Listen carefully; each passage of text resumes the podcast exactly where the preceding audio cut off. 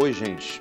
A palavra de Deus diz: Porque Deus não nos tem dado espírito de temor, mas de poder, de amor e de moderação. Você sabia que o medo não é uma emoção que o ser humano tem inerente? Você tem que aprender o medo. Por exemplo, uma criança. Uma criança não tem medo de altura, não tem medo de tomada, não tem medo de absolutamente nada. Ela só passa a ter medo de alguma coisa a partir do momento que ela experimenta alguma coisa ruim.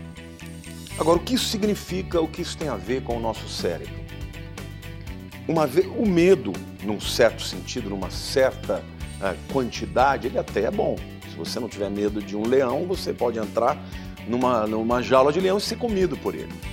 Mas existem pessoas que levam a sensação do medo para um nível estressante do, do cérebro.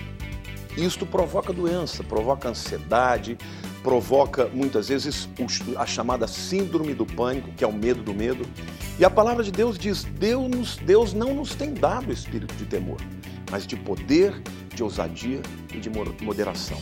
Poder é dinamis, dinamis de dinamite, capacidade de estourar, de explodir Ousadia é aquele drive, aquela coragem que você tem para buscar os seus sonhos, para enfrentar as dificuldades da vida. Agora, quando um cérebro vive debaixo de medo e de temor, ele vai gerar estresse. Ele vai sempre estar com adrenalina. Por quê?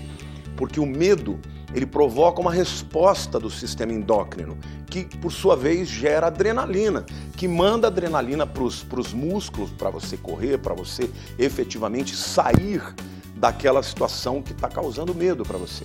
Agora, qual é o problema disso?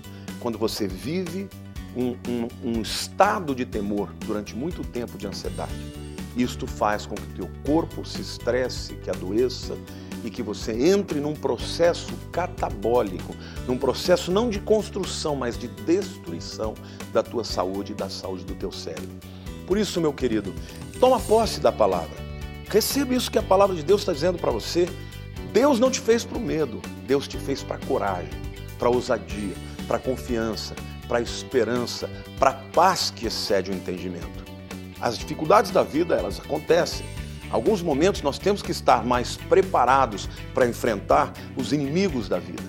Mas de fato, viver debaixo do medo não te causa absolutamente nada além de uma vida de estresse, de uma vida de ansiedade e uma vida sem saúde. Deus te abençoe, um abraço no teu coração.